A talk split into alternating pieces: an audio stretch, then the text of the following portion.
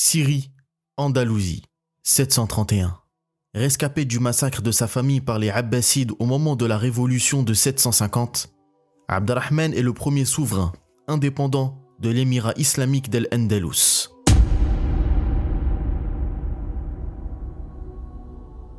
Né en 731, Abdelrahman ibn Awiya, plus tard surnommé Ad-Dakhil, l'immigré ou le faucon de Quraysh, est le petit-fils du dernier des califes des Omeyyades, Hisham ibn Abd al-Malik.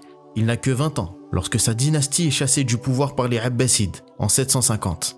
Échappant au massacre de sa famille, c'est contraint par la force des choses qu'il quittait le Moyen-Orient, seulement accompagné d'un affranchi grec nommé Badr, pour errer durant six ans dans la nature jusqu'à gagner l'Occident musulman. Traversant le désert du Sinaï, passant par la Palestine, puis l'Égypte, il avait ensuite gagné l'Ifriqiya.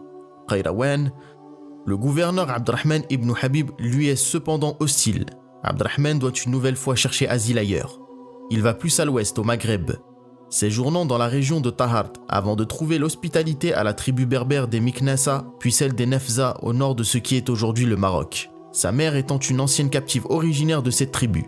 L'Omeyyade en exil y trouve la paix, mais seulement un temps.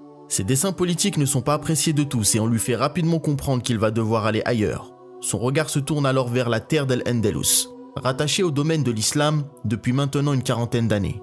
Retrouvant des Syriens et fidèles prêts à lui prêter allégeance, Abdrahman comprend qu'il va devoir jouer sur les rivalités présentes, surtout entre les clans arabes qaïsites et yéménites, pour mieux s'y imposer.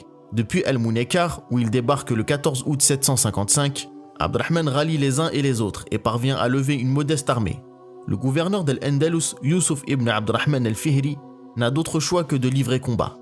Au printemps de l'année suivante, les deux hommes se rencontrent enfin. Une première bataille à Séville, puis une seconde aux abords de Cordoue, font de Abdrahman le premier vainqueur. Au lendemain des combats, il est ainsi proclamé émir d'El-Andalus, après six années d'exil et quelques tentatives d'assassinat. Pour les partisans de la dynastie omeyyade, l'heure est à l'émigration.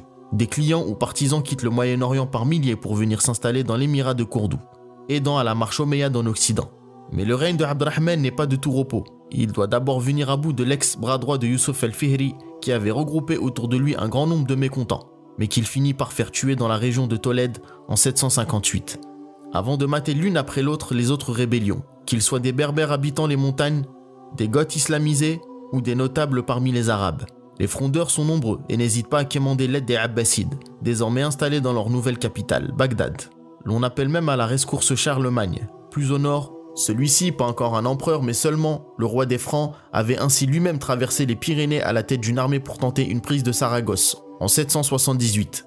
Mais rappelé en Rhénanie Charlemagne avait dû rebrousser chemin avant de se faire attaquer à Roncevaux par des Vascons, occasionnant la mort du combat de Roland, duc de Bretagne et neveu du souverain franc. L'épisode donnera plus tard naissance à la chanson de Roland, un hymne à la croisade dressée contre les Sarrasins qui pourtant n'avaient pas un instant affronté les Francs. Pacifiant l'Ibérie, qu'il unifie et fortifie d'une administration calquée sur celle de Damas, Abdelrahman mourait après 32 années de règne, le 30 septembre 788, à Cordoue et on fait nommer son fils Hichem pour lui succéder, Abdrahman permettait ainsi à la branche marouanite des Omeyyades de renaître de ses cendres.